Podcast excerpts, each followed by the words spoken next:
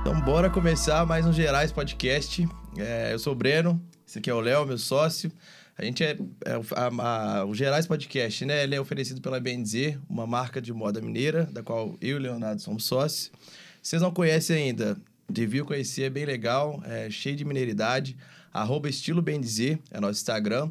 Tem nosso site também, www.estilobnz.com.br. É, entra lá pra vocês conhecerem um pouquinho da gente, que tem muito trem bonito lá, não tem, Léo? Tem, tem bastante. Fala galera, beleza? Hoje não vou conversar, Brenão. De cara já vou apresentando. Boa. Ela que a gente conhece há muito tempo. Eu queria até relembrar aqui quando foi que eu conheci ela. Mas com a Silvia Castro. Ela é videomaker e roteirista. Eh, já passou programas da Globo, TV Xuxa, Video Show Estrelas. Visitou países com emissões humanitárias. Legal, né? É apresentador, apresentadora do Acel- Aceleradores do Bem, na Rádio 98, e do podcast Na Boa. Ou seja, nós vamos ter que aprender com ela aqui, cara, porque nós estamos. E responsável pelo setor de comunicação da Cruz Vermelha, que é uma coisa recente, super legal. Ô Silvia, seja bem-vinda. Obrigado por ter topado aqui a conversa. Imagina, eu que agradeço o convite. A gente vai aprender junto, viu? É? Porque o Naboa também tem pouco tempo. Também estou aprendendo como é que faz essa, esse universo aí do podcast. Aham. Mas vamos lá, vamos junto. Legal. A- a- Você tem uma experiência legal com comunicação e tal, assim, né? E é o oposto da gente. A gente não tem nada de experiência, a gente veio meio que na cara, na coragem, justamente para ter um conteúdo legal para o nosso público, assim, para nossa audiência, devem dizer que cada vez mais a gente quer ter essa, esse senso de comunidade, de, de identificação com Minas, e aí o podcast é mais um ponto legal de conteúdo, assim, né? Não, mas vocês entendem de comunicação, para fazer uma marca assim, né? Porque vocês estão comunicando justamente o, o jeito de ser do mineiro, né? Vocês conseguiram colocar em blusa, em, em moda, o jeitinho mineiro, né? Até achei engraçado quando você introduziu aí. Vamos começar esse trem aí. e é bem isso, né? É a cara de Minas aí, ó, na, na moda. Então, É. vocês sabem comunicação sim. É. Obrigado. A gente aprendeu um pouquinho na marca, né? E como o Léo falou, né? O bate aqui é um bate-papo, bate-papo mineiro é bom. Então a gente quer realmente aprender junto e, e conversar com o público também, né? A gente estava até brincando aqui de olhar para a câmera. Acho que é um bate-papo nosso aqui com o público também, porque acho que tem bastante história legal que a gente vai, vai conversar e vai, o público vai gostar com certeza. É. Ô, certeza. eu tava falando aqui no início da, da apresentação, não sei se você lembra, mas você foi na nossa, nossa primeira salinha que a gente tinha alugada. Foi em 2018. O Breno ainda não estava presencialmente na marca. É, e foi mais ou menos, sei lá, setembro de 2018, mais ou menos. A gente tinha quase um ano. Foi ali que eu... E aí você também me ligou uma vez. Você estava fazendo o programa Brasil Criativo. Foi, foi Brasil Criativo? Foi, É, foi é Brasil nome, né? Criativo. Era um programa que a gente fazia lá na 98, é, em parceria com a Fieng. É. E aí a gente tinha que falar de moda, ou de negócios, de impacto, alguma coisa assim, que é que eu te Isso. procurei, verdade. Pois é, e aí você pediu indicações de marcas no Rio, assim, regionais e tal. Foi o primeiro momento que eu falei assim, uai, nós estamos tendo um contato aqui. Chegou uma pessoa diferente, o negócio aqui tá subindo de nível, assim. Então foi o primeiro momento de verdade que a gente falou assim, ó, a marca tá rolando, tô começando a Sim. indicar coisas, assim, pode ser que seja relevante o que nós estamos fazendo, sabe? Não, e foi muito legal como eu descobri a marca de vocês, porque eu adoro essas coisas que, que trazem a identidade de um lugar, ou de uma cultura, de um povo. E aí eu descobri uma marca, assim, em Salvador. Aham. que, que fala algumas coisinhas, né? É. Daquele sotaque ali, nordestino e baiano. Super legal, inclusive. Mas foi legal porque vocês apareceram para mim, foi na- na- nas redes sociais que eu comecei a conhecer a marca de vocês. E foi num momento que eu tava muito perdida ali profissionalmente, sem saber o que, que eu fazia. Em BH, eu morei, eu morei quase 10 anos no Rio. Então, quando eu voltei para BH, eu fiquei meio que sem saber o que, que eu fazia. E aí eu tinha aquela ideia errada, sabe? De, ah, BH não tem nada, não tem mercado. Eu que trabalho com comunicação, né? O que, que eu vou fazer agora? Eu tava meio que naquela briga com Minas, sabe? Com BH de ter voltado. E aí foi vendo nas redes sociais que eu vi uma blusa de vocês que fala Mineirize-se. Aham. E aí eu falei assim, gente, eu vou comprar essa blusa, porque quem sabe na hora que eu colocar, o negócio dá uma enraizada em mim e eu começo a parar de olhar Belo Horizonte da forma como eu tô olhando. Porque Aí, eu não queria trabalhar mais em agência de publicidade. Eu vim da Globo, a Globo aqui em Minas é muito jornalismo, ela tá mudando. mas ainda é muito jornalismo. E era uma, uma área que eu não que, eu, eu achava que eu não queria, né? Olha onde que eu tô hoje. mas eu não queria estar ali no dia a dia cobrindo, enfim, cobrindo né, os noticiários ali, fazendo esse tipo de jornalismo, mas eu também não sabia o que eu queria fazer. Hum. E aí eu falei, o que, que eu vou fazer da vida, né? Mas espero falei, que tenha te ajudado, então. É, pois é. eu falei, gente, na hora que eu vi a blusa, eu falei, pô, eu vou, vou comprar essa blusa para ver se se vem um espírito mineirize assim para mim, né? Acho que deu certo, oh, né? que bom. Que agora eu fiquei Agora eu tô mais mineiro impossível, né? Aí, ó. Você sentia muito isso? Você falou que morou fora, né? A gente vai contar um pouquinho também da história aqui. Já visitou vários lugares. Mineiro realmente é querido em todo lugar, né? É uma em coisa que a gente lugar. sente muito. Eu morei em alguns lugares também. E a Mineirize, se você comentou, era uma camiseta quando eu queria ir para um lugar, falei assim, cara, eu sou mineiro, vamos bater papo aqui. Eu usava ela.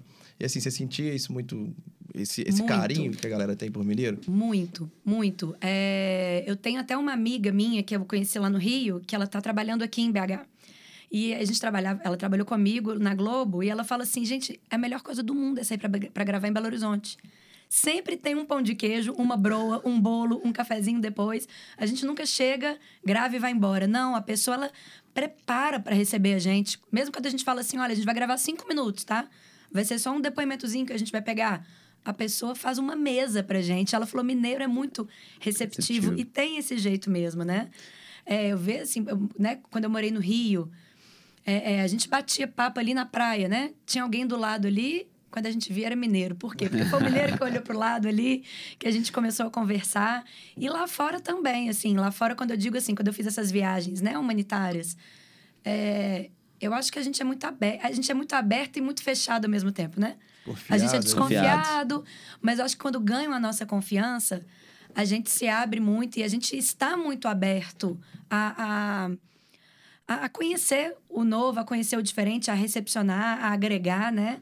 Eu acho que a gente tem que tirar um pouco essa essa falsa impressão de que o mineiro é fechado, mas que não é tímido. Eu acho que a gente é é o desconfiado mesmo, assim, né? De, de, de, de realmente demorar um tempo pra gente se abrir, mas quando abre também, né? Que eu acho diferente do carioca, por exemplo, que eu convivi muito. Né? Ele é completamente aberto. Ele é completamente ali despachado, fala, fala, fala, fala. Mas, assim, das casas de todas as amigas que eu, que eu fiz no Rio de Janeiro, eu conheço a casa de uma. É. Né? Para trazer ali para dentro de casa, para agregar, para realmente cultivar uma amizade ali, eu acho que aí o mineiro sabe fazer como ninguém. É verdade. Né? E você fala tudo que a gente faz, na bem dizer mesmo. A gente quer ser justamente isso, esse elo, e ao mesmo tempo a gente quer mostrar que a gente não é bobo, né? É, então, justamente isso, né? É, é isso, né? Eu acho que é, é, às vezes confundem muito a gente com essa coisa do, ah, o mineiro é, né? É o mineirinho, o jeitinho mineirinho, da gente ser bobo. E pelo é. contrário. Pois é. Pelo contrário, né? É uma das Eu... coisas que a gente falava muito no início, que era que a gente queria re ressignificar isso, né? Quer mostrar que esse bobo não é bobo. Ele é come quieto ali, ele sente o lugar primeira pessoa, vê se vai bater né, também o perfil ali, a conversa, e aí, é. falou, se abre. E aí foi um, um, preconceito que eu tive que quebrar até comigo mesma, né? Porque eu vim, eu voltei para Belo Horizonte falando, meu Deus, o que, que eu vou fazer? BH é muito pequeno, né? BH não tem mercado. E a gente tem o maior polo hoje de startups, né? Uhum, o São Pedro, Pedro Valley, vale. aí, que está bombando. A gente tem o, o, polo cervejeiro, que cresceu muito. A gente tem a questão dos mercados, que a gente estava conversando. Tem aí a questão da moda também, né? Que vocês estão aí inseridos, que está crescendo pra caramba. A gente é referência em muitas marcas aí, né? Uhum. Então, eu acho que BH tem... BH Minas? Minas. né? Tem espaço, sim, para a gente mostrar aí o nosso jeito, né? Total. Sem perder a nossa essência. É, esse né? foi o nosso mote da criação mesmo. São Pedro Vale era um exemplo que a gente dava na época, assim. É Legal. Fazendo até o gancho, então, vou acelerar uma, uma etapa da nossa conversa, porque é, como tudo a gente vai melhorando, né, ao longo do tempo, quando você comprou essa mineirize aí, eu lembro de ficar um pouco com vergonha quando você foi buscar. Quando eu vi que era você que você tinha, a gente já tinha conversado no passado. Que aquela foi uma que não foi tão boa de qualidade, de, de, de, de malha, de impressão, assim, sabe? Ficou aquém dos nossos padrões de qualidade. Mas acabou que a gente estava na época lá aprendendo muita coisa, né? Então, eu trouxe para você aqui um presentinho da Bem Dizer. Ah, gente, que ótimo! E o seu é especial, que o seu são dois, né? É um presente do podcast e um relativo ao Mineirize. Ah, gente, que coisa Essa boa. peça sua. Obrigada. Depois, espero que você goste aí, usa bastante. Ah, tem certeza. Tem certeza que eu vou gostar, ué. Eu já vou abrir, hein? Boa. Isso. Já mostra pra galera aí. Ó, cheirinho, cheirinho bem dizer. é. Esse cheirinho faz sucesso. Essa aí não Nossa tinha baby Senhora. look, tinha só regata hoje em dia. Ah, que máximo. Mas é o mesmo modelo, assim, né? É, com é um isso salto de mesmo. qualidade. Ah, imagina, a minha tá lá inteirinha até É? hoje. Essa coisa da qualidade aí, ó. Porque vocês são exigentes. Adorei. Já já o calor tá de volta, se Deus quiser, aí você vai poder É. Nossa, usar. nem me fale. Adorei o trem. Muito bom, ó. Aí, ó. Tá dando pra ver aí? Ó. Adorei, gente. Vou Boa. usar muito. Já tem alguma, alguma viagem marcada para que Ai. perto? Agora tá difícil, né, de, de viajar, mas quando for a próxima, aí, ó, já tem duas peças para colocar na mala. Exatamente. E... Eu já vou. Sabe que eu, tá, eu ia no início do ano, eu tava, eu já tava com uma viagem marcada. Peraí, vamos guardar aqui por barulho. No início do ano eu tava com uma viagem marcada para Boa Vista. Eu ia para bem a divisa ali da Venezuela, Brasil e Venezuela, para fazer um trabalho com o exército brasileiro e algumas, é, algumas instituições que estão fazendo essa acolhida dos venezuelanos aqui no Brasil. E aí veio a, pandem veio a pandemia, não, né? Aham. Nesse- já estava aí rolando a pandemia, a gente achou que ia melhorar. E aí Boa Vista foi... Teve um boom ali de, de Covid, os índices foram lá em cima. E a própria ONU falou, não, ninguém entra até a gente controlar o que está acontecendo aqui. Então, eu estava com essa viagem marcada aí, que eu ia amar fazer. A questão dos refugiados é uma questão que particularmente me toca muito, me pega muito. E eu ia adorar ver como é que é esse trabalho, né? Logo quando eles chegam ali na fronteira. Porque o Brasil é um dos países que melhor acolhe É? eh, refugiados do mundo. Que legal. Ele é um dos melhores programas que existe de, de acolhimento de refugiado, né? Enquanto a gente vê aí na Europa todo mundo fechando as barreiras, não deixando entrar e tudo, o Brasil, ele, pelo contrário, ele acolhe. É um problema? É. Né? Assim, Boa Vista não, não, não tem como mais receber mais é, é, refugiados venezuelanos. Eles estão ali tentando ver como é que faz, mas em nenhum momento se cogitou fechar as portas, né? Isso é Então, importante, isso, isso é legal. muito bacana. Então, a forma como eles estão lidando aí com essa situação, que eu queria muito é, conhecer melhor e registrar. Ainda mais agora que eu comecei com esse trabalho. Tem um mês que eu comecei na, na área da comunicação, na Cruz Vermelha. E a Cruz Vermelha tem um projeto com os refugiados também. Então, quanto mais eu vou aprendendo né, sobre isso, mais eu posso agregar agora a esse trabalho que eu estou fazendo também. Né? Então, mas ainda espero ir para Boa Vista. Ah, vai com certeza. Ainda não saiu ali do meu radar, espero poder chegar lá em breve. Você comentou essa parte de comunicação, né? Ela é uma comu- comunicação interna ali entre vocês e externa também. Como é que funciona? Como... Da Cruz Vermelha? É, da Cruz sim, Sim, Na- a- antes, a Cruz Vermelha, ela, ela terceirizava. A Cruz Vermelha Minas, né? A gente Sim. tem que deixar claro que a Cruz Vermelha brasileira tem algumas filiais pelo Brasil. E cada filial é responsável pela sua comunicação, pelos, pelos projetos que ela se envolve. Tem uma certa independência. E a Cruz Vermelha Minas, ela estava contratando uma agência para cuidar da comunicação dela. E aí, eu, no meu ponto de vista, não é querer puxar sardinha para o meu lado, mas eu acho que quando a gente trabalha com esse tipo de comunicação, eu acho que são duas questões. A pessoa tem que estar ali no dia a dia. Não adianta a gente contratar uma agência porque o pessoal está lá na- na- né, em outro espaço, não está vendo o que está acontecendo. A Cruz tem uma vida ali dentro que entra e sai voluntário o tempo todo, chega doação o tempo todo, de tudo quanto é tipo. Então, assim, eu enxergo conteúdo em tudo. Né? Então, desde o, do, da pessoa que vai ali entregar uma doação, quem que é essa pessoa? O que, que motivou? O que, que ela está trazendo? Né? O que, que ela espera com aquilo ali? Tudo é conteúdo. Né? E também, eu acho que uma pessoa para trabalhar com comunicação humanitária, ela tem que ter um coração humanitário. Ela tem que ter essa pegada, porque senão ela vai entregar o arroz com feijão. Né? Ela vai entregar ali o básico, vai cumprir ali as tabelas, as métricas que hoje em dia, né? Se fala tanto na rede social e que tem horas que eu, pelo menos, eu penso assim. Eu não, eu não, eu- a gente tem que olhar assim as métricas, né? Quem que é o nosso público, claro, que tem que ter esse estudo. Mas tem horas que a gente tem que fazer o que tá ali, ó, no nosso coração. A coisa chegou ali para mim na- naquele momento. Eu tenho que mostrar aquilo ali naquele momento, né? Imagino que Então- isso cria conexão também, né? Pra quem você está mostrando. Que é uma Sim. realidade, que às vezes é dura, às vezes é bacana, mas esse, essa comunicação, se não criar conexão, acho que não, é difícil surtir efeito, né? Sim, sim. Nesse caso que e você tá e eu falando. acho que a gente tem que fazer a coisa ali, ó, no, no quente da emoção, do que, que tá acontecendo. E às vezes a luz não tá boa, às vezes o foco não tá legal, o áudio tá barulho, eu tô na rua, tem ônibus passando. Mas é, é aquilo, é, é, é a realidade, né? Eu acho que a comunicação que eu faço é muito isso. É o que está acontecendo naquele momento. É tanto, que tem, é tanto que tem algumas pessoas que me procuram. Ah, você pode fazer vídeo de casamento, aniversário? Não. Não, porque eu não, eu, não, eu, eu, não, eu não consigo pensar em cenário prontinho, marcação, você vai falar isso, aquilo. Não. Eu sou o, o que está acontecendo agora, né? E eu vou registrar aquilo ali. Que aí, sim, eu acho que, que eu estou transmitindo sim. a realidade e o que eu realmente quero passar, né?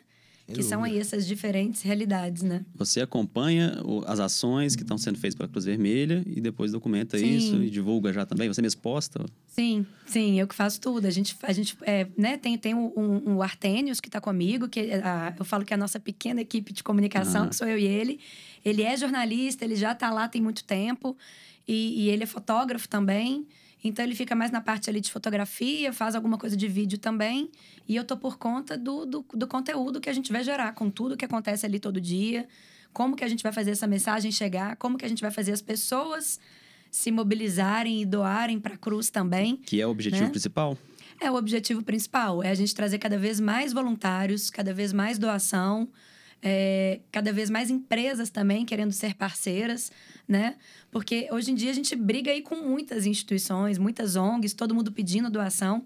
E a gente tem que lembrar que está todo mundo passando por um momento difícil, né? Hoje não é simples assim você conseguir tirar dinheiro do bolso de alguém, né? Então, como é que você vai comunicar essa causa? Como é que você vai mobilizar essa pessoa e mostrar para ela que cinco reais dela faz a diferença?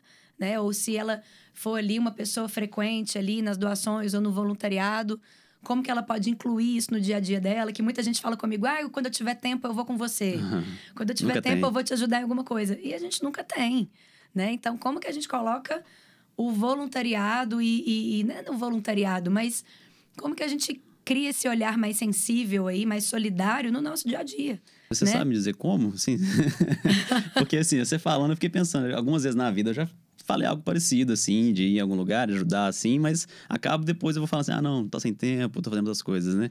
E, mas tem alguma forma de você começar a ficar um pouco mais apto a... Ah, tem, tem. Eu acho que são nos mínimos detalhes mesmo, assim. A gente não pode ficar esperando é, coisas muito é, é, grandiosas acontecerem para a gente se mobilizar, né? O brasileiro tem muito isso. Então, assim, é, Brumadinho rompeu a barragem, choveu doação né? Então, assim, vem as chuvas, chove doação. Mas ali no dia a dia, o brasileiro não enxerga algumas coisas, né? Então, assim, o morador de rua passou a ser uma coisa recorrente. O dependente químico, a criança ali abandonada ou abusada. Isso, como que a gente vai mobilizar, né? Como que a gente vai fazer aquela proatividade dele acender de novo, como aconteceu, por exemplo, em Brumadinho, né? E cada projeto que eu vou conhecendo vai me dando uma ideia de como atuar, assim. Então eu hoje eu tenho muito muito presente no meu dia a dia nos pequenos detalhes. Por exemplo, eu conheci um projeto que ele é totalmente sustentado pelas tampinhas plásticas de garrafa PET. Então, é, garrafa PET e, e, caixinha mesmo, aquelas de suco ou de leite. Uhum. Então, se você junta essas tampinhas e você entrega para esse projeto, esse projeto vai vender essas tampinhas para uma empresa de Betim, que é a única em Minas que recicla esse tipo de material. E eles pagam esse projeto por esse material que eles entregam. Então, Legal. esse projeto se sustenta dessa forma. Então, minha casa já tem ali, ó, na minha cozinha, eu já tenho um pote de tampinha. Uhum. Aí vem o lacre das latinhas, uhum. que eu também conheço um projeto que reverte esses lacres para compra de cadeira de rodas, né? Sim. Então, eu já começo dessa forma. Aí eu fui gravar com um projeto que ele sobrevive de lixo orgânico. Então, ele te entrega uns baldinhos. Então, o lixo orgânico inteiro da minha casa vai para esse projeto também. É, os, eu tenho duas crianças dentro de casa. Então a roupa ficou, ficou pequena, um brinquedo que não usa mais. Eu pego os meus meninos e eu levo eles comigo para eles doarem, para eles verem para onde que está indo, para eles terem esse tipo de prática já, para eles já crescerem com isso também. Uhum. Lembrando que eu não dou nada furado, estragado, desbotado, brinquedo quebrado, porque chega muita coisa também chegar, que né? é. dá vergonha, assim, né? Então eu vou incluindo isso Agora a gente está numa época de frio. É, domingo é, passado, eu fiquei arrasada, porque eu estava chegando em casa e eu vi um cara no meio da rua de short e ele estava gritando no meio da rua: Eu tô com frio, eu tô com frio, alguém me dá um Nossa. casaco. E eu falei: Eu não tenho um casaco dentro do carro. Não. Era a hora de eu ter alguma coisa. Mas eu fiquei tão comovida com aquele cara que eu parei e eu falei: vem cá. Fica aqui que em cinco minutos eu volto. Eu vou lá em casa, eu vou pegar alguma coisa do meu marido e vou trazer para você. E aí ele falou: não, beleza, eu vou ficar te esperando. E na hora que eu voltei, peguei um monte de coisa lá em casa. E na hora que eu voltei, eu não encontrei esse cara. Olha só. E aí eu falei: a partir de hoje, vai ter sempre dentro do meu carro uma blusa, um agasalho. Ou se eu não tenho mais o que doar, poxa, a gente vai no centro, a gente consegue comprar um casaco aí de, É. de 30, 40 Sim, sim. reais. Eu consigo comprar uma cesta básica e deixar dentro do meu carro, alguma coisa assim, né? E aí, assim, para vocês que têm marca, que tem loja física, né? Quem sabe a sua, a sua loja ser um ponto de coleta, ou ser um ponto de doação, Uhum. ou fazer uma coleção que alguma porcentagem vai ser revertida para algum projeto, né? Total. A gente já tem alguns projetos sim. É. Esse ano sai um maior, né? Sim. É uma coisa Que que, a gente quer aprender muito. Nesse sentido, é aprender mesmo, né? Até como pessoa, a gente mesmo como marca, em como, assim, conseguir ajudar mais, né? Igual você estava contando agora. Você falou cinco ações que você fez dentro da sua casa. Você não É. teve es- esforço nenhum, nem financeiro, nem físico, enfim. E dali você conseguiu ajudar cinco frentes que com certeza vão reverter em várias ajudas para várias pessoas, né?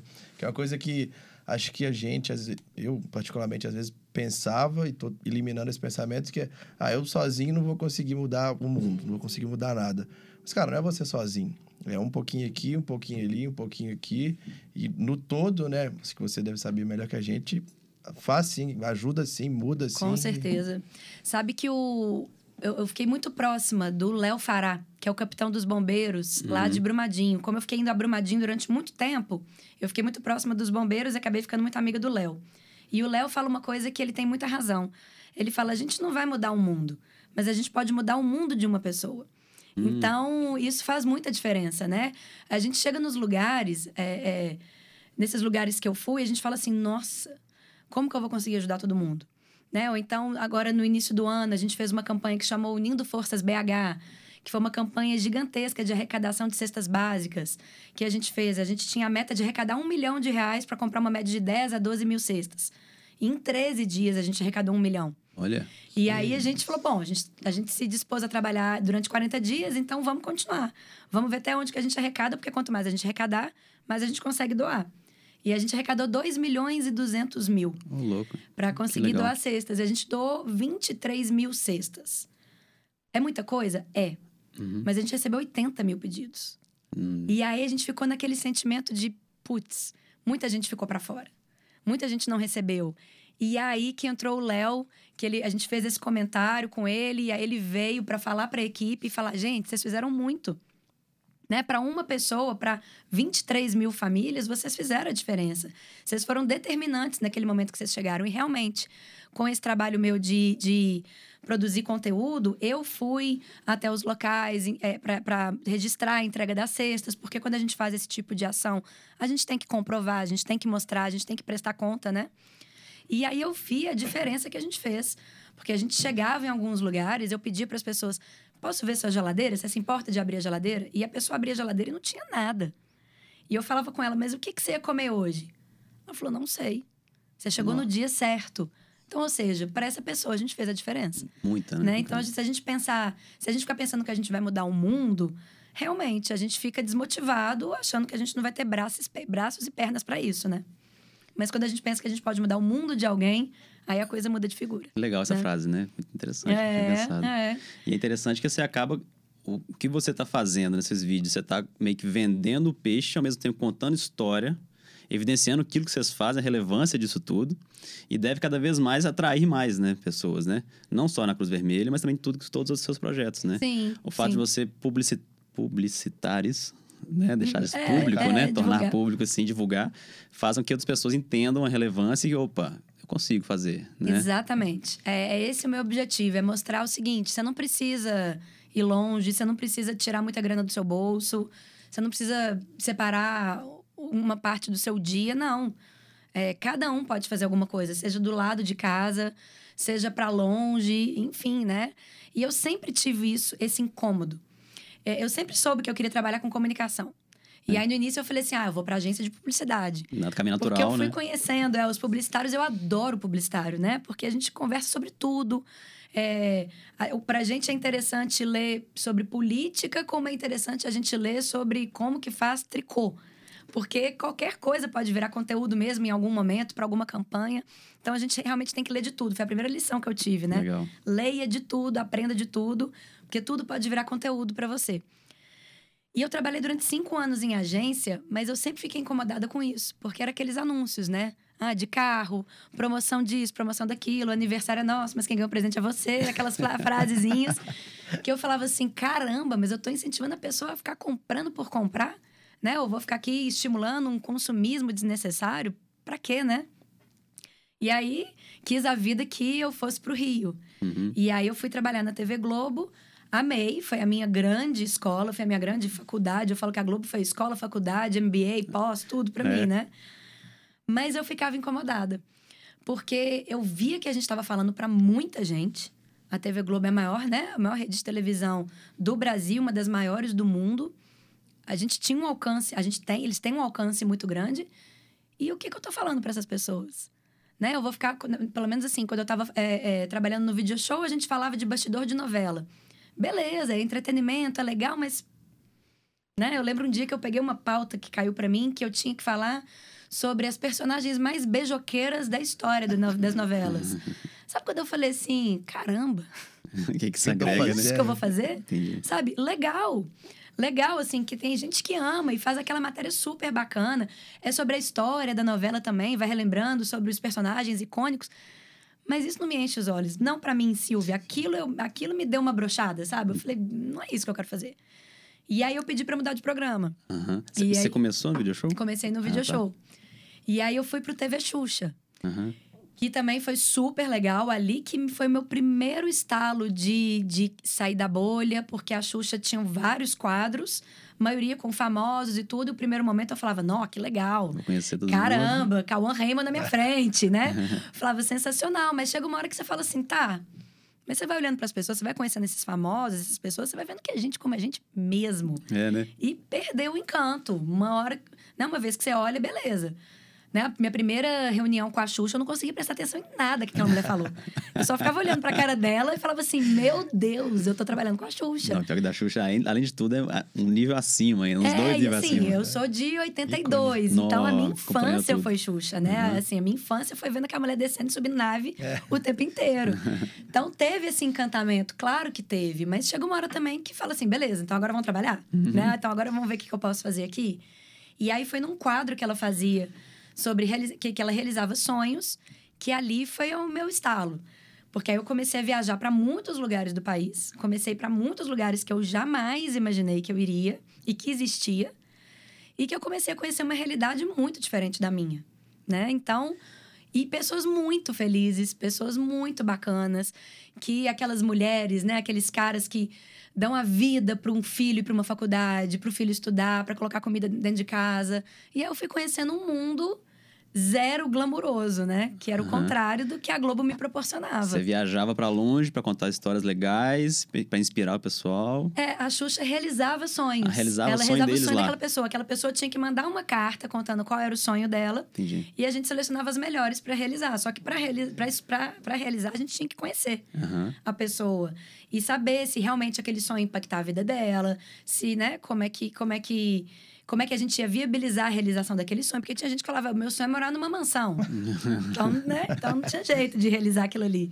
Mas tinha, meu sonho era casar. Entendi. É, eu, eu tenho, eu tenho um filho, eu tenho cinco filhos, a gente não tem dinheiro pra pra uma festa de casamento. Mas meu sonho é casar com meu marido. Hoje eu sou casada com ele há 30 anos, mas a gente não é Tem a casado. festa. E aí tem que ter a festa. E aí a gente levou Neymar Ah, é? pra festa, foi banda pra tocar, foi a Xuxa pra, fazendo, né, fazendo casamento.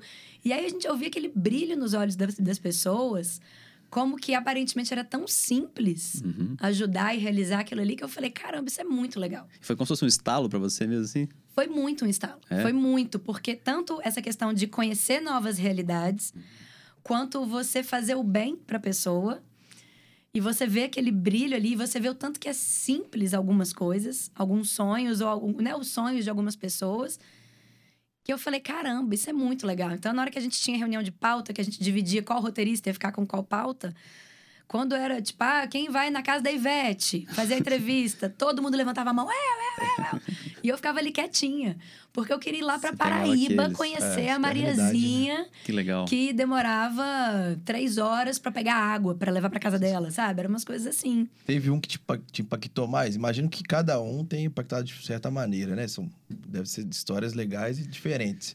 Mas teve um que te marcou mais, assim, que você falou, cara, que, que, que eu tô fazendo? Que coisa gratificante que eu tô fazendo aqui, que, que, Que- que me pegou, né? pessoa. É. Você comentou do casamento, né? Não sei se esse, talvez Teve o seja... um- casamento, que foi muito legal, assim, porque a família era muito querida, a família era muito legal. Uma família de, né, com vários filhos, e os meninos se envolveram no casamento. Eu vi que foi um sonho, foi toda uma família envolvida ali, né? Que a gente impactou muito. Foi muito legal, mas teve a mãe que queria montar um quarto de estudos para o filho Olha. porque ela morava num cômodo de. de é...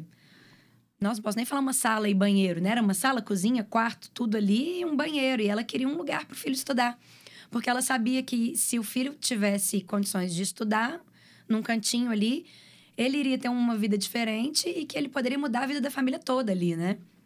E aí a gente deu o quarto pro menino, né? Nossa. Foi muito bacana. E aí a gente conseguiu chamar a atenção das autoridades locais. E esse menino ganhou uma bolsa e ele conseguiu é, é, completar o ensino dele ali numa escola particular, que ele não teria acesso.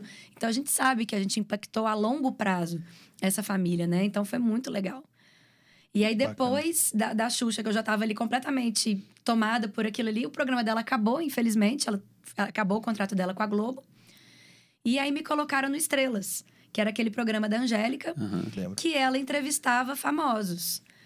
Aí ali eu falei. Voltou lá no deu. Video Show. Aqui meu, meu, meu momento. Acho que assim, meu- minha função aqui deu. Porque aí eu fiquei completamente desmotivada. Uhum. Porque realmente, pra mim, assim, eu sei que a gente precisa de entretenimento, a gente não precisa ficar falando sobre coisas sérias o tempo todo, sobre, né? Sim. A gente estava ali, foi o que me deixaram muito claro na época. A gente está fazendo programa para o sábado à tarde, para pessoas que ralam a semana inteira e que não tem muita renda para sair de casa, para ter um, um- um lazer, alguma coisa assim, e que eles ligam a televisão e querem estar ali, ó. Enquanto eles estão cozinhando, fazendo almoço de sábado, alguma coisa assim, eles estão com a televisão ligada. Brasileiro é muito isso, né? Uhum. A televisão fica ligada e é a Companheira ali. companhia. É. Então, assim, é isso. Dá um lazer. Eles querem saber realmente se a Grazi Massafera prefere doce ou salgado. É isso que eles querem. Uhum. Mas não era isso que eu queria. Né? Então, felizmente, eu acho que eles acabaram percebendo isso. Porque logo depois que eu saí, é, o Estrelas, o próprio Estrelas começou a fazer o Estrelas Solidária. É. Que eu não sei se vocês lembram, mas eles pegavam um famoso para fazer alguma ação solidária. Eles começaram a ter essa veia aí, né? O Hulk deslanchou com vários quadros com a pegada social e que foi sucesso e que é sucesso. Hoje a gente vê que a TV aí tá mudando esse pensamento. Né? Eu acho que tem que aproveitar sim quando a gente tem um grande público nos assistindo Exemplo, né? para a gente levar algum tipo de conteúdo, para a gente levar um pouquinho de conscientização. A Globo e a TV como um todo, né? Tá? Já percebeu isso? Eles estão passando por, essa, por essas modificações aí, né? Mas aí nisso eu já tinha ido embora. Que legal. Aí e aí depois eu você saiu, você, já- você- qual foi o novo projeto que você. Aí eu voltei para BH. Foi Foi aí que a gente voltou, voltou, porque eu tava com, com o meu caçula muito pequenininho, ele era bebê ainda. E é aquela coisa que eu falei, pô, a gente tem que. A gente voltou, meu marido é, voltou para BH para abrir uma, um, um escritório da empresa dele aqui em Belo Horizonte. Então eu falei, bom, um tá garantido, né? Então, enquanto isso, é, eu vou tentando achar meu espaço aqui de novo com um bebê pequeno. Então, não pode ser uma coisa também que... que um bebê pequeno é ótimo, né? Ser bebê Mas com uma criança pequena. é, e, e- e que também não vai tomar muito de mim, porque eu também queria essa coisa de ser mãe. E, e que na TV Globo eu não estava conseguindo, porque é uma empresa que me demandava muito também. Então, eu queria trabalhar, eu queria encontrar o meu caminho profissional, mas também sem deixar de ser mãe, ser, tam- também cumprindo ali a minha, o meu papel, né, de mãe. Porque muitas vezes a gente fala, ah, eu tenho que estar em casa, ah, eu tenho que criar meus filhos. Eu acho que a gente tem que mudar um pouco o discurso. Eu quero, né? É uma escolha. Eu quero ver meus filhos, eu quero estar com eles, né? Teve muita gente na Globo que falava para mim, ah, relaxa. Eu não vejo, eu não, não, não acompanhei um aniversário do meu filho, porque meu filho nasceu dia 23 de dezembro. Todo dia 23 de dezembro é o especial do Roberto Carlos. E ele está há 30 anos na TV fazendo isso. Falava isso com orgulho, provavelmente. Falava né? com orgulho. E eu falava assim, é exatamente isso que eu não quero. Entendi. Nisso que eu não quero. Então, assim, eu não é que, ah, eu tenho que ser mãe, eu tenho que. Não, eu quero. Né? Eu quero, eu quero. É, é possível conciliar. Uhum. E aí foi eu chegando aqui sem saber o que, que eu fazia. Eu sabia que eu queria trabalhar com conteúdo, que eu queria continuar produzindo conteúdo, não sabia qual, não sabia como, porque até então eu não tinha pego numa cama, numa câmera ainda. Ah, é, foi sempre- na, na necessidade ali. É, né? eu fazia o roteiro, tudo. né? Muitas vezes eu acompanhava o câmera, então eu via o que, que ele fazia, eu via o cara da luz, eu via onde que ele posicionava e tudo. Eu saquei mais ou menos como é que era o trabalho deles, mas até então não tinha pego na câmera, né? Ah, tá. Na Globo você era mais roteirista. Só roteirista. Ah, tá. Só roteirista. E não acabava fazendo outras coisas, pelo visto. Sim. Produtora. Sim. Como a gente viajava, né? Então era assim, pô, ao invés de a gente levar uma produtora pra ir lá fazer essa coisa, eu falava, gente, isso aí eu consigo fazer. Então Uhum. eles gostavam muito de quem tinha essa, essa abertura, essa flexibilidade. Porque tem muita gente lá dentro que fala, não, eu sou roteirista É. e eu vou fazer roteiro. Nossa. Não, eu sou imagina. diretor, eu vou fazer você diretor. Então tinha umas coisas e eu era muito, não, pode me dar que eu que eu faço. Vai lá pra isso, vai ficar três dias fora de casa pra isso, né? Que te ajudou, né? Porque você colocando a mão na massa, você mal sabia que ia ter essa reviravolta Demais. e seguir outro caminho que, com certeza, essa experiência lá atrás, você ter tido essa proatividade de pegar pra fazer. Muito, muito. E eu tive um diretor na, na, na TV Xuxa, que é o Máriozinho Vaz. Ele dava muita liberdade pra gente. Então eu falava assim: a gente pode gravar isso de um jeito diferente? A gente pode gravar. Ele falava que vai lá, vai lá, faz, tenta. Então era muito legal. Então eu propunha coisas diferentes pro diretor. Eu tava ali com o diretor, então eu via como é que ele gravava também. Depois eu queria ir pra, pra ilha de edição, pra ver como é que era feita uma edição. Então eu fui aprendendo muito. Por isso que eu falo que a Globo. Eu soube pegar dela o melhor, assim, né? Eu, eu, eu quis, eu quis aprender muito e eu aprendi muito ali. Mas sempre observando. E aí, quando eu voltei para BH, que, que eu tive que colocar Em prática, tudo. tudo quer em dizer, prática. E eu tive que aprender na marra. Quando né? foi essa volta? Só pra me identificar mais ou menos a, a época de, Foi até final de comunicação, né? Como é que 2015. tava? 2015. Foi final de 2015 que eu voltei completamente sem saber o que eu fazia, sabendo de tudo isso, né? Que eu queria ali trabalhar nessas áreas, mas eu não queria mais agente de publicidade.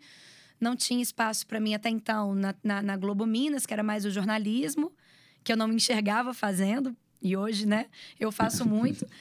E, e foi aí que eu descobri essa empresa de eh, voluntariado, que é a Volunteer Vacations, que é uma empresa do Rio, que ela não é uma agência de turismo, mas é como se fosse, porque hoje eles, eles abriram várias frentes aí. Então, eles fazem viagens de voluntariado, eles te proporcionam experiências no voluntariado, mas também oferecem cursos, é, eles. eles é, às vezes eu, vou, eu, vou- eu já tenho programado, eu vou, fazer, vou passar férias em Arraial da Ajuda. O que, que eu posso fazer em Arraial da Ajuda durante 30 horas, eh, tr- três horas das minhas férias? Ou durante meio período um- de um dia, né, de um dia das minhas férias? Como que eu posso fazer? O que, que eu posso fazer ali de voluntariado? Então, eles pesquisam o que, que tem a Real da Ajuda, onde que eu posso atuar, atuar de uma forma eficiente, que não seja só eu chegar, entregar uma cesta básica e ir embora. Como que eu causo impacto ali naquele lugar. Legal. E aí, eles estavam indo pro sertão do Piauí. E era uma viagem de cinco dias. Falei, pô, isso dá para fazer, né? Dá para ficar cinco dias longe de casa. E aí eu fui com eles e propus de que eu fosse gravando. é, sem compromisso nenhum, porque eu não sabia se eu ia conseguir gravar, minha câmera era zero profissional. Mas a gente acabou fazendo um, um conteúdo, eu acabei produzindo um conteúdo muito bacana, que o mérito é zero meu, mas de todo mundo que estava ali do conteúdo que a gente estava produzindo, das pessoas que a gente estava conhecendo. A gente estava numa cidadezinha de 8 mil habitantes, que é a Cauã, que vive basicamente de agricultura, só que ela chove uma vez por ano. Então, um cara do Espírito Santo resolveu se mudar para Cauã para entender como é que aquelas pessoas vivem, os costumes, a cultura, os hábitos. E aí ele resolveu criar uma fábrica de brinquedos de madeira. E aí ele ensinou para os homens a serrar, a cortar a madeira, a, a lixar e tudo. E as mulheres ficaram por conta de pintar, de colocar o adesivo, de colocar tudo na caixa, de embalar para ficar pronto para comercializar. E o brinquedo ficou tão bacana, ficou tão legal, que de cara a Tokstok encomendou 3 mil jogos Que deles. isso. Que legal. Chamava Boutique dos Sonhos. Bonito. Hoje chama, acho que Brinquedos de Acauã.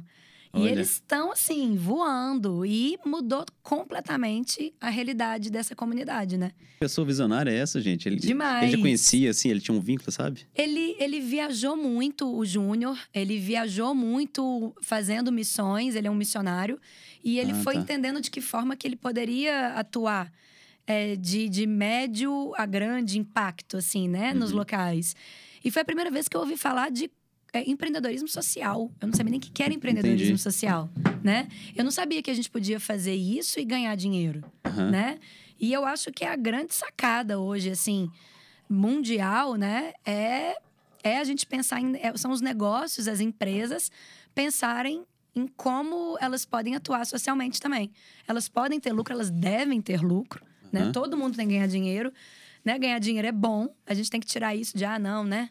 Falar de que não pode ganhar É. dinheiro. Claro que pode, a gente tem que pagar as contas, né? Mas de que forma que eu também posso fazer isso, ganhando, é, é, é, proporcionando é, uma melhoria para a vida de alguém? Ou Uhum. causando algum impacto ali naquela comunidade, seja social ou seja ambiental, né? Entendi. Então, de cara, minha primeira viagem já foi aquela, aquela porrada na cara, né? Aquele, que- aquela, Já fazendo tudo. aquela coisa assim, olha o mundo que tem aí fora e que você precisa conhecer e que os outros também precisam conhecer. Como eu não conhecia, muita gente também poderia não conhecer. E aí eu vi que eu com uma câmera na mão, eu poderia mostrar essas realidades aí para as pessoas, né? Foi amor à primeira vista? Primeiro vídeo que você fez, ele você falou, Foi. achei que é o que eu quero fazer agora. Foi, eu, foi, eu falei assim, é isso. É isso que eu quero fazer. Eu só não sei como que eu vou ganhar dinheiro. Como que eu vou ganhar dinheiro com isso? Porque dá para viajar, dá para conhecer vários lugares, mas como é que eu vou viajar? Né? Como é que eu vou bancar a minha viagem? Como é que eu vou, o que, que eu vou fazer com esse conteúdo depois na mão? Quem que vai comprar esse conteúdo? Como é que eu vou viabilizar isso, né? Essa foi a minha grande dificuldade, ainda é, né? Porque ainda é muito difícil você trabalhar no social e, e você mostrar para as pessoas que aquilo ali tem um valor agregado. Ela colocar a marca dela ali é um valor, né? Porque muita gente que, que, que, eu, que eu procurei, muitas marcas que eu procurei, eu entendo, elas querem a venda, né? O, o empresário, ele pensa ali na venda. E eu não tenho um produto para vender. Eu tenho um conceito, né? Eu tenho um comportamento, eu tenho um engajamento para proporcionar para aquela marca, né? Se ela realmente quiser se engajar, porque também não adianta eu fazer aquilo ali, ela fingir de boazinha naquele momento e depois não, não continuar colocando isso em prática, né? Isso é legal que você comentou, que claro, a empresa quer venda, mas assim, tem ações que realmente a gente faz para ajudar, né? Para sentir aquele, aquele, aquele prazer de ajudar. E a gente estava conversando, né, Léo, com o Sérgio, ele é, ele é sócio de uma marca parceira nossa, e ele falou isso, que eles fizeram uma ação, eu não lembro bem quando, que eles destinaram 50% do faturamento Pandemia. foi na pandemia, né? Para uma ação específica lá, lá no Rio de Janeiro. Ele falou que eles fizeram 100, 100 assim, era 50% do faturamento. Então, para realmente ter lucro em cima disso, era difícil, né? Porque a margem, é- enfim. E eles tiveram um estouro de vendas. Eles faltou estoque, basicamente, para realmente. É, é, para aquele tanto de venda que estava vindo. Então, assim, às vezes uma ação dessa que você não espera nada vai trazer um retorno para a marca também, além de, de, de valor de marca, né? De lucro. Então, acho que dá para conciliar os dois, os dois algumas vezes, Dá. mas a base também tem que ser realmente ajudar, né? E, e- Sim, e sim. trazer uma coisa e eu diferente. acho que, bom, eu tô muito envolvida nas questões sociais, então para mim é muito fácil, é, se eu tiver dois produtos na minha frente, se um tiver um engajamento, ele tiver algum impacto que ele causa, eu vou nele com certeza. É, por mais que ele custe um pouquinho é, é, a mais, mas eu, eu sabendo do impacto que ele causa e do porquê que ele tem esse valor aí, né, acima, é, é, eu, eu vou, eu vou fazer essa escolha. E o que eu vejo hoje aí, os estudos todos comprovam, as pesquisas todas comprovam, é que vem uma geração, e já chegou uma geração, que espera e cobra isso das empresas, né? Uhum. Então, hoje, uma empresa que ela não, ela não é ecologicamente correta ou socialmente correta, que ela não causa nenhum tipo de impacto, essa empresa, mais cedo ou mais tarde, ela vai ficar para trás. Né? Porque o mundo está pedindo isso. É, acho que está mais do que provado que só a- o governo não vai dar conta de solucionar tudo isso. É, só as empresas também não vão dar conta de solucionar, é todo mundo junto. Né? E aí que eu acho que vem um grande diferencial que um governo nunca vai ter. Ele nunca vai conseguir fazer ações com um custo baixo. Né? Ele sempre é megalomaníaco, sempre tem que pensar ali. Na, na, no, ele quer sempre um canhão, né? Para resolver ali é, é, questões muito maiores. E são os pequenos que podem fazer ali as pequenas transformações que num todo vai fazer a diferença, né? Eu acho que o governo também ele não consegue é, é mobilizar as pessoas de uma forma é, como uma Cruz Vermelha consegue, como uma, um Transforma Brasil, como um Nação, que são ONGs, né? Que, que, que já conseguem pegar as pessoas ali porque elas estão afim. Né, que é o voluntariado, né? Se você falar, ah, vem aqui fazer esse trabalho voluntário aqui para o governo, eles não vão, porque já vão querer cobrar. Não, você está querendo Polarizado, que né? Às vezes é, também isso atrapalha é, demais. Né? Exatamente. E de conseguir chegar nesses locais também, né? Então, assim, tem coisas que passou da hora, né? Assim, da gente assumir, da gente fazer a gente, eu falo cidadão, né, de cada um fazer sua parte, porque a coisa chegou num ponto, né? Acho que não só Brasil, mas acho que mundo mesmo. Né? Se a gente não tiver um pouquinho de, de consciência mesmo, a pandemia veio muito para mostrar isso, né? Eu acho que tá, só não vê quem não quer. Tapa na cara, né? Eu acho que veio para mostrar assim, que não adianta a gente pensar só no nosso umbigo, né? Eu vejo até a questão dos Estados Unidos aí, ah, saiu vacinando todo mundo, olha só, já estamos, já estamos ótimos aqui. E tá tendo que dar dez passos para trás, né? Por quê? Porque o resto do mundo não foi. É. Uhum. Então não adianta é. ele largar na frente Sozinho. se os outros não estão ali na mesma pegada, né? Sim. Então vão ter que voltar a usar máscara aí, tá surgindo variante aí, vão. Isso vai acontecer enquanto eles não pensarem num todo, enquanto não tiver aí todo mundo caminhando junto, né? Então agora não é uma questão de escolha, agora Agora, literalmente, o bicho, chegou, o bicho pegou, né? Você comentou uma coisa que, que fiquei encucado aqui, pensando. Você comentou da geração nova, né? Que tá chegando, que, que, que tá muito atuante e engajada. E, assim, eu confesso que eu tô pouco envolvido nesse âmbito social. Quero, até depois dessa conversa, assim, já tive até anot, quase anotando coisas aqui para realmente começar a, a, mexer nesse, nesse sentido. É, você está mais envolvida nisso. Realmente o público que está presente nesse, nessas ações, enfim, é mais jovem ou porque hoje em dia na, em redes sociais a gente vê mil pessoas falando e talvez é. uma fazendo, né? É. Assim, o meu sentimento. Mas queria ver essa sua visão de estar tá envolvida fui, ali. Como é quando é eu fui para Cauã, foi 2015. Eu fui com 30 e poucos anos para lá, né? Eu fiquei arrasada, que eu falei assim, gente, eu tô velha. Com 30 e poucos anos eu tô velha, pelo amor de Deus, né? é. né? Mas era uma galera, eu viajei com um, um, uma turma de uns meninos de 20, 20 e poucos anos, que quem me dera eu com 20 e poucos anos ter essa cabeça sabe? Todo mundo já pensando em impacto, todo mundo já sabia de empreendedorismo social, todo mundo já lendo sobre o Yunus, sobre, sabe, sobre startups de impacto todo mundo muito alinhado, assim. Eu quero o peixe fora d'água ali, sabe? E todas as outras viagens que eu fiz e as ações que eu tô participando, sempre a maioria são de jovens. Sempre, sempre. O Nação é uma, é uma ONG aqui de Belo Horizonte que eles, eles ainda investem muito em empreendedorismo social, mas aí chegou Brumadinho e eles estão em Brumadinho desde o, desde o rompimento da barragem. Eles estão lá até hoje eles estão levando empreendedorismo, eles estavam todos os dias em Brumadinho até chegar essa pandemia. E não é mole. Você conseguir lotar uma van todos os dias de voluntários para ir lá para Brumadinho.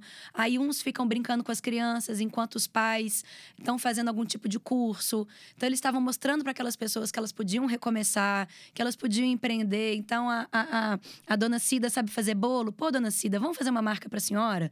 vão mostrar aqui o seu produto. Elas, eles estão fazendo esse tipo de trabalho lá. Inclusive, estão fazendo uma, uma cozinha escola muito bacana, é um projeto muito bacana que eu tenho certeza que vai transformar ali o Parque da Cachoeira, que foi uma das regiões mais atingidas, que é onde a nação está atuando. E eu não vejo ninguém comendo com mais de 30 anos ali. Nossa. Sabe, são vans e vans saem, que saíam todos os dias, de seis da manhã até as oito da noite. A gente chegava, eu chegava exausta, eu chegava em casa assim, querendo tomar um banho e dormir. E no dia seguinte, esses voluntários estavam lá de novo. Nossa. E só gente nova. Ali, o, o Nação é um grande exemplo para mim. Então, eu acho que.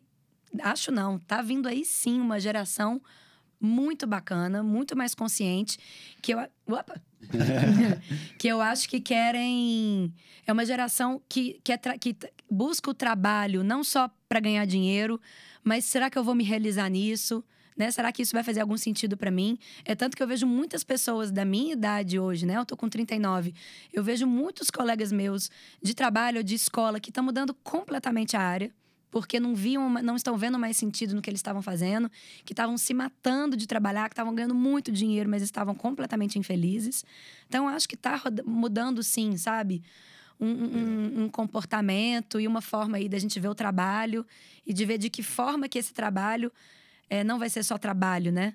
Vai ser um instrumento aí de transformação também. Isso da nação que você comentou, se você quiser divulgar, assim, como fazer parte, né? Eu não sei se tem um arroba, Com um certeza. site. Arroba na ação. É na ação. Ah, então na são ação. dois Ah, As. legal. É na ação, que é justamente isso. É, eles estão na ação e eles estão, assim, bombando. Eu sou apaixonada com esse projeto. Aproveitando também, você falou do Unindo Forças, né? O Unindo Forças foi uma Foi campanha, campanha. Ah, tá. que a gente fez é, em março, porque foi aquele, aquele espaço ali que o governo ficou sem oferecer mais o auxílio emergencial.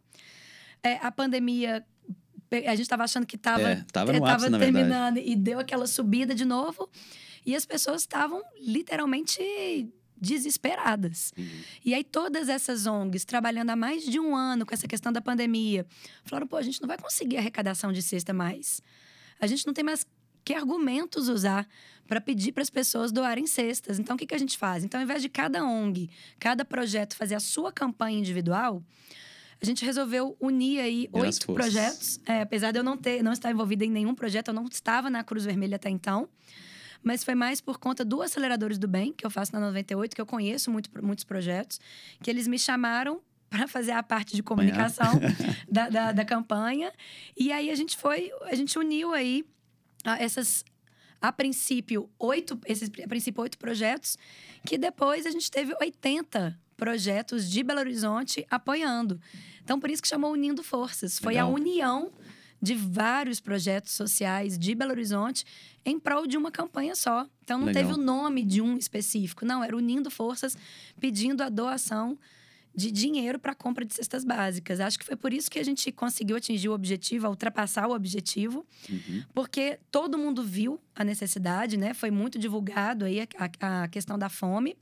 E a gente uniu projetos, colocamos a cara ali com pessoas que passam muita credibilidade, que É. já são conhecidas no meio social aqui de Belo Horizonte, de Minas, alguns até do Brasil. Quem que são? E que quando falaram, pô, se a, a Guilhermina, que é do Embaixadores da Guilhermina Educação, Abreu. Guilhermina Abreu, Aham. ela tá envolvida, o tio Flávio, que é do tio Flávio Cultural, Legal. o Léo do Grito, que ele é da rede Gerando Falcões de São Paulo, Aham. o Tiago, o Tiago Guedes. Aí teve a Raquel Horta, que fez o Espalhe Cestas no início da pandemia, que deu muito certo também. Legal. Você. O Felipe Americano, do Transforma BH.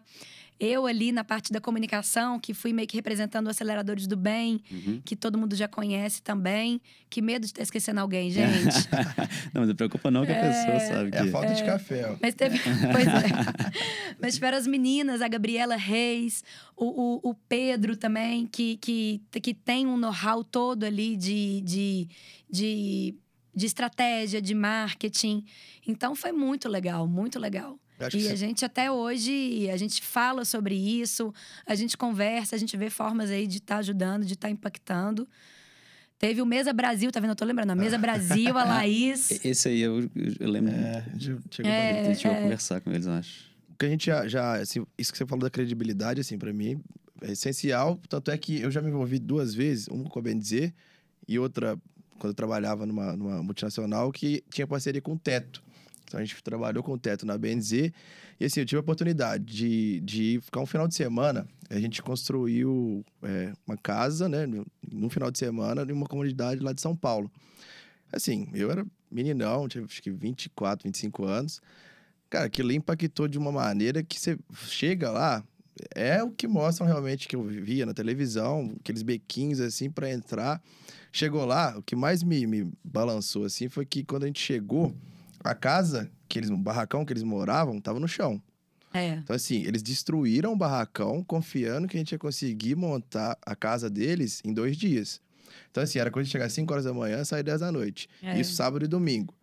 No domingo, a gente foi finalizar a casa, tipo assim, nove e meia, chovendo. A gente falou, cara, tá chovendo, foda-se. A gente tem que... Esse povo tem que dormir em algum lugar. É, né? a gente vai voltar Acho pra que você, casa. você dorme, né? É, a gente vai voltar no ônibus ali, vai jantar, vai pagar quentinho. Ela, não, se É. a gente não finalizar aqui, eles vão dormir apertado ali no vizinho ou vão dormir aqui na chuva.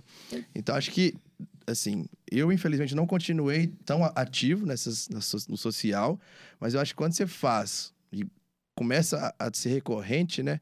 Imagino que deve dar, assim, gás, né? Pra continuar muito, fazendo. e- Muito, muito. É um. Eu vou te falar que é um vício mesmo, É, assim. Teve um, até uma. uma... O, meu, tá- o seu tá chiando? Um pouquinho. O meu tá de boa. É que eu não sei se o áudio que vai. Deu? Acho, acho que tá de boa. É, é, teve até uma terapeuta que eu, que, eu, que eu fui e que ela falou isso pra mim.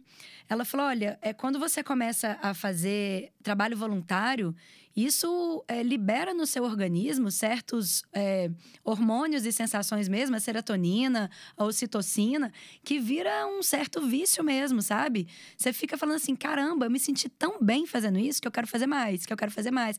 E é unanimidade a gente escutar isso dos voluntários, né? Quando eles falam, a gente se sente tão bem que a gente quer fazer mais. E é isso, quando a gente começa a fazer, a gente fala: caramba, isso é muito legal.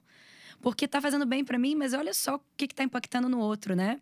Eu tive a oportunidade de gravar com o Teto numa comunidade aqui em Belo Horizonte. Ela é divisa de BH com Sabará. É, chama Terra Nossa. Quando eu cheguei lá, eu bati o olho, eu falei assim: caramba, isso aqui é igualzinho ao Haiti. Porque eu fui pro Haiti em 2016. E eu falei assim: eu não acredito que em Belo Horizonte tem um lugar assim. Porque até então eu tinha ido em comunidades que passam por certas dificuldades, passam, mas as casas são de alvenaria, tem luz. E a terra nossa é, era casa de lona. E, e não tinha saneamento, não tinha água, não tinha nada. Uma comunidade que estava começando ali naquele momento. Eles estavam com umas 50 casas, mais ou menos. Eu tenho até curiosidade de voltar lá para saber como é que tá. E o teto estava lá, construindo essas casas. E o terreno é muito íngreme, todo de pedra. Que eu pensava assim, como é que constrói alguma coisa aqui nesse terreno, né? Ou então, Cava, quando né, chove, como é que isso aqui não, não, não, não vai embora, né? E aí eles estavam refazendo a casa de um professor de violão que tinha acabado de ter um bebê. O menino estava com dias no colo da mãe e eles colocaram a casa dessa família abaixo. E o professor de violão estava construindo a casa, ajudando o pessoal ali do teto a construir a casa dele. E em um final de semana eles construíram a casa. E esse professor ficou tão impactado, tão impactado, que ele falou assim: como é que eu faço para fazer parte do teto? Olha, Como é que eu faço para construir outras casas também? A olha equipe só. inteira foi abaixo, Nossa né? Todo Senhora, mundo começou imagina. a chorar. Eu já comecei a chorar também. Porque aí você fala assim, caramba, que sensacional, sabe? Olha como é que o negócio isso. pega, né? Olha como é que o negócio pega. Então é muito bacana. São, são projetos de impacto, assim, que, que eu acho que, faz, que vão fazer a diferença no nosso país hoje, né? O assistencialismo é muito necessário ainda. É, tem pessoas que realmente estão passando fome hoje, agora, elas precisam de cesta básica, sim. Mas quando a gente puder ir um pouquinho mais adiante, sabe? E, e, e- ver aonde que a gente pode atuar um pouquinho mais profundo, aí que eu acho que tá a sacada e aí que eu acho que tá a transformação. Faz ficar mais perene também, né? Sim, Fazer- sim. O, o- o- eu tenho, eu fiz um grande amigo aí no social que é o Fábio Anacleto. Ele é um cara muito legal de É? conversar. Ó, Ele é da Vila. Ventosa e ele trabalha só com jovens, mostrando que eles podem sim ser alguém. Que eles Olha. não precisam ser o, o filho do, do dono da boca, que eles não precisam ser a- a- o filho da manicure, que eles não precisam sonhar só em ser pedreiro, que eles podem pensar em outras coisas também. Que eles podem ir além, que eles não têm só esse universo para pensar. Ele é um cara muito legal. E ele fala isso. Ele fala: olha, as pessoas vêm aqui, entregam cesta e vão embora. Aí na semana seguinte vem, entrega cesta e vai embora. Vem, entrega cesta e vai embora. Mas quem disse que a gente precisa só de cesta? É, muita gente aqui já voltou a trabalhar, já, já tá conseguindo comprar o seu arrozinho com feijão. Mas quem que tá disposto a chegar aqui e dar uma hora de aula de inglês? Quem que tá disposto a me ensinar a mexer no Excel? Quem que tá disposto a me, a me ensinar a mexer num design gráfico? Ou me dar um estágio na empresa onde ele trabalha ou na empresa que ele é dono? Uhum. Quem que está disposto a, a abrir mão do seu tempo, do seu dinheiro, do seu- do seu- dos seus privilégios, do seu conforto, do seu final de semana, do seu dia ali, para ir um pouquinho mais além? Às né? vezes conversar, né? Sim. Sim. da esposa conversar, sentar aqui e ficar uma Sim. hora conversando. Sim, e entender um pouquinho a realidade, né, ali. Legal. Então, acho que é muito isso, né? Assim, de onde. Da gente sempre pensar onde que a gente pode ir um pouquinho mais além. Às vezes né? as pessoas fazem isso, já sente ali uma, uma certa. preenche alguma coisa ali interna dele, pronto, já fiz minha parte, né? É. Mas não, é. né? Às vezes é mais importante do que isso. É, tipo, a minha parte eu fiz. É. E mal sabe essa pessoa, que às vezes é dona de uma escola de inglês, Uhum. que ela pode Fazer muito mais. dar, um, é, dar um- uma, colocar uma vaga ali, ó, para um aluno ali de uma comunidade, né? Uhum. Tem tantas comunidades aí que estão que estão afastadas, afastadas mais aí da cidade, então, mas quantas que estão aqui, ó, no meio, É. né? No meio aqui da cidade mesmo, e que pode essas escolas ou um curso pode dar uma vaga ali para alguém, né? Isso que você comentou da bolha, eu achei interessantíssimo, porque realmente é uma bolha que às vezes a gente não tem contato, a gente não vê, né? Então, essa, isso que você faz de comunicar aquilo, assim, de novo, parabéns, porque eu acho um, um jeito de ver. E assim, se eu ver, aí eu vou sentir, aí talvez eu vou olhar e falando, ó, existe isso aqui. É. Se eu participar, eu vou sentir, falar, cara, eu tô fazendo alguma coisa para mudar. Então, acho que isso de comunicar, né, e mostrar realmente o, o bastidor daquilo, até das ações, e, e mostrar, às vezes, infelizmente, o sofrimento de uma pessoa, de, de como é a situação dela, é, tem que mostrar mesmo para impactar, né? E a- acho que impactar e a pessoa se colocar na pele da, da outra, acho que é um jeito de. de É, e às vezes do- está ao seu alcance, você não está sabendo quantas, quantas pessoas não me procuram assim, ah, eu quero ajudar e não sei como. É. Quantas vezes eu não escuto isso? Ou, ah, eu tenho roupa para doar, mas eu não sei para onde. Ah, eu tô com leite aqui, ó, que tá sobrando, eu posso doar, mas eu não sei para onde. Todos os dias, todos os dias eu recebo alguma mensagem desse tipo. Uhum. Sabe? Ah, eu tô com tal coisa, qual projeto? Como eu fui conhecendo muitos projetos, então eu falo, ah, aquele ali tá precisando, ah, aquele ali eu sei que tá. Então eu acabei até virando um- uma ponte ali, sabe? Porque a gente vai abrindo, a gente vai sabendo o que, que cada um tá precisando ali, né? Teve um- um- um- uma situação específica do Unindo Forças que eu fiquei muito emocionada. Que eu, eu liguei para um projeto para saber se eles estavam precisando de cesta básica.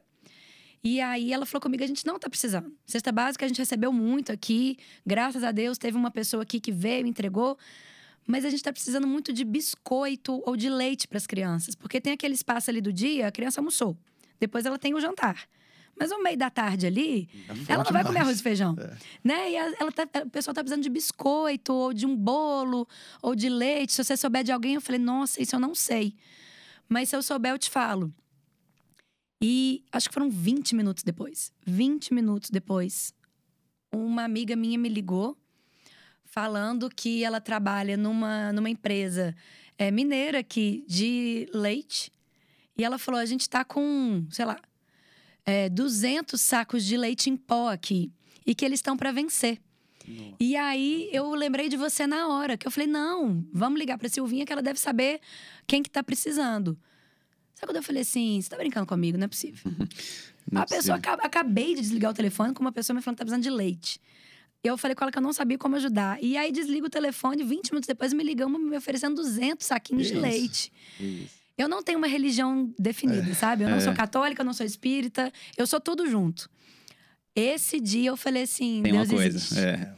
Deus existe e ele me fez total hoje de instrumento, assim. É, é, esse dia eu fiquei com o olho cheio d'água. Meu filho até olhou pra mim, ele tava do meu lado, claro, né? Hoje em dia, qual filho que não tá do lado nesse homeschooling eterno que a gente vive? Mas ele olhou pra mim e eu falei: você não vai acreditar no que, que aconteceu.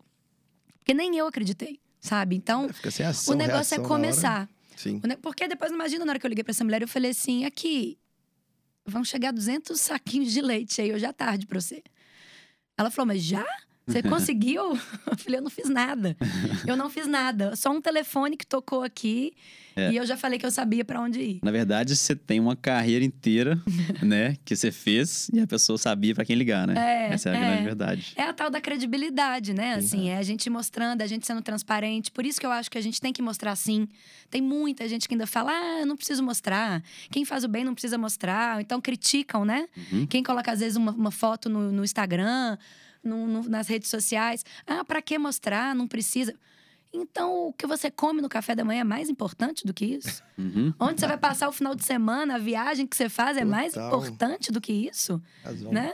Então você vai ok. mostrar, se você, não vai, mostrar isso, vai mostrar o quê? É. Né? O que, que você tem pra mostrar? É uma coisa que eu ia te perguntar se você tinha sentido isso, assim, né? Você trabalha com isso profissionalmente também, né? Mas eu vejo muita gente, às vezes, comentando, já vi até em outros podcasts. Ah, tô ajudando aqui, vou, vou gravar, vou mostrar realmente que tô ajudando, não porque para me promover, mas para dar um exemplo ali pra galera, né? Pra, pra fazer isso também. Porque influenciadores hoje, você sabe bem que movem o mundo, o mundo, assim, né? Tem uma É. multidão que é realmente fã e vai fazer o que o cara tá fazendo. Então, você se E tem os micro-influenciadores, os nano... Sim, sim. Nossa, que E no início você sentiu esse um pouco de preconceito? Muito. Eu, eu ainda assim, eu ainda tenho isso. Só que eu não ligo. É. Eu sei que muita gente pensa assim, Ih, ela só mostra isso. Ah, boa samaritana. Ah, eu não tô nem aí, nem aí. Porque eu não tenho paciência de abrir rede social e ficar vendo o café da manhã dos outros. Eu quero ver isso, né? Eu quero ver, eu quero pessoas que vão me agregar, que vão me dar ideias e que vão mostrar o que estão fazendo, o que, que elas podem me ajudar, o que, que elas podem me dar de, de, de, de ideias também, de onde que a gente pode fazer. Então, se você vê um fazendo, pô, isso te dá ideia para falar assim: peraí, essa pessoa me deu uma boa ideia, eu posso fazer isso também no meu negócio, na minha casa, com os meus filhos, com o meu amigo na minha rua. Isso dá ideia, né? Então, eu tenho certeza que tem gente que pensa isso de mim, tem muita gente que pensa isso de outras pessoas também. Eu acho que tudo é a forma como você coloca, né?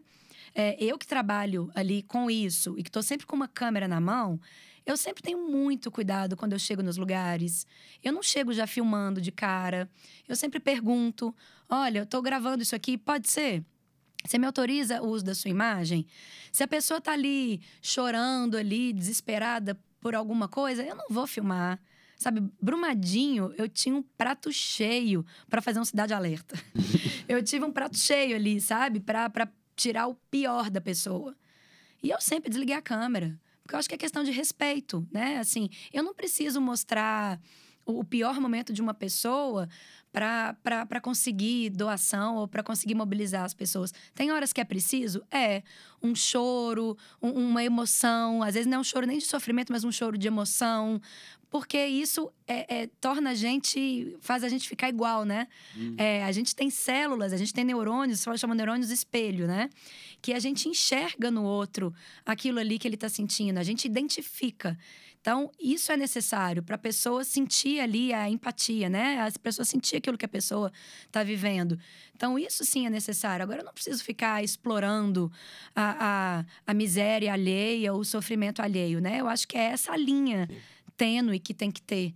Que aí eu acho que quem, quem, quem explora isso para ficar de bonitinho, mais cedo ou mais tarde essa máscara cai. Certeza. É. Né? Isso aí, isso aí não vai durar por muito tempo. Quem né? critica também, por criticar também uma hora também. Também. Vai cair do E cavalo. quem critica, eu vou te falar, é quem não faz. É. Faz porra nenhuma, Quem não certeza, faz? certeza. Sempre quem critica, isso eu acho que vale para tudo. Não só para o social, mas sempre quem critica alguma coisa é porque não tá fazendo. Tá com o tempo sobrando. tá com o tempo sobrando. Porque senão tava cuidando dele fazer alguma coisa, né? É eu acho isso. Verdade. Né?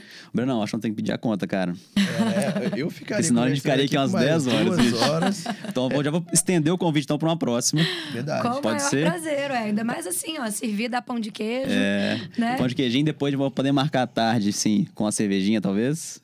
É, seria- isso aí também. Tá- Aí, aí você falou minha língua, hein?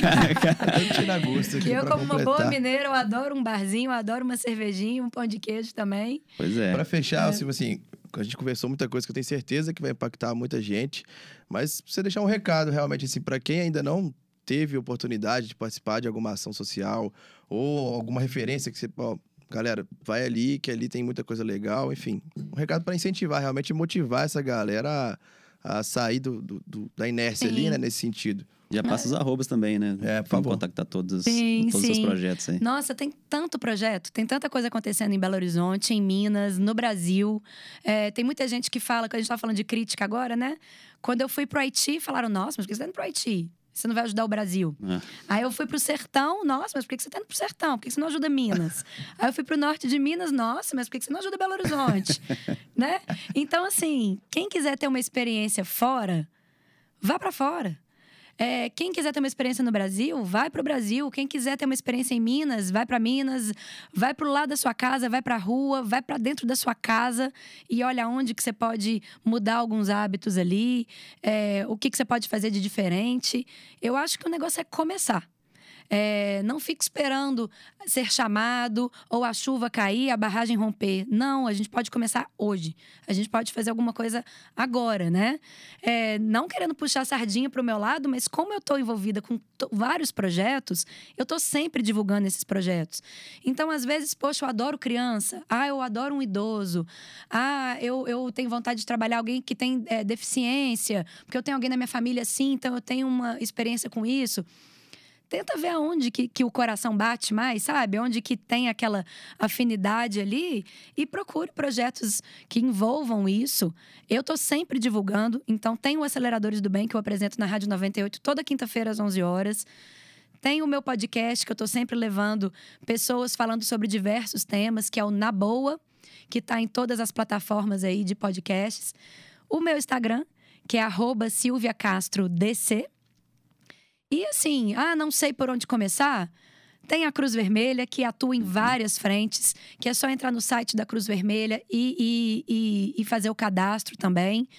Tem o Nação, que eu, que eu citei aqui, que é sensacional. Legal. Tem o pessoal do Transforma também, que eles estão sempre ali, ó, pegando exatamente aonde você quer atuar e vendo aonde que, que tem espaço ali para você que mais? Nossa, tem o grito, tem o pessoal de rua, tem tanta coisa, tem tanta coisa bacana. Eu acho que o negócio é começar mesmo, assim. Começar a sentir aquilo ali e vambora, né? Tem que... É, é. É, ah. é, ver aonde que pode atuar, às vezes chamar um grupo de amigos.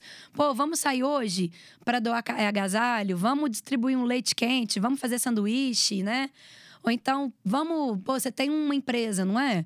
Como que a gente pode levar alguém aí para dentro? Que curso que você pode oferecer? Uhum. Eu fico por conta disso e você daquilo e vai tentando estruturar alguma coisa, né? É, com certeza a gente vai te chamar logo logo, porque a gente tá com algumas ideias bacanas na BNZ e para, assim, você vai dar uma orientação Massa. pra gente ali, vai ser legal, vai. Vai ser um prazer. Vamos lá, com certeza. Muito obrigado, Silvia, de verdade. Para mim foi sensacional o papo tocou uhum. realmente algumas coisas, fez pensar em outras, que acho que era a ideia, né, do bate-papo. Muito obrigado realmente por ter aceitado o convite, né, e ter dado um pouquinho do seu tempo pra gente, pra gente bater o papo. Imagina, Muito eu obrigado. que agradeço. Vida longa aí, a bem dizer, que já, já tá no mercado novo, né? É, no mercado, mercado novo. novo, adorei. Na Savassi também, que venham mais, que venham mais. Oh, tomara, Deus é, A cara de Minas. É, é isso aí, espalhar o melhor que a gente tem, né? Legal, obrigado. Então, é, para quem também tá, veio até aqui agora, acompanha a gente no Gerais Podcast, arroba Gerais Podcast. Tem no, é, os episódios no YouTube, todas as plataformas também de, de, de streaming. É, e na Bem Dizer também, Pode seguir a gente lá, tem muito conteúdo estilo bem dizer.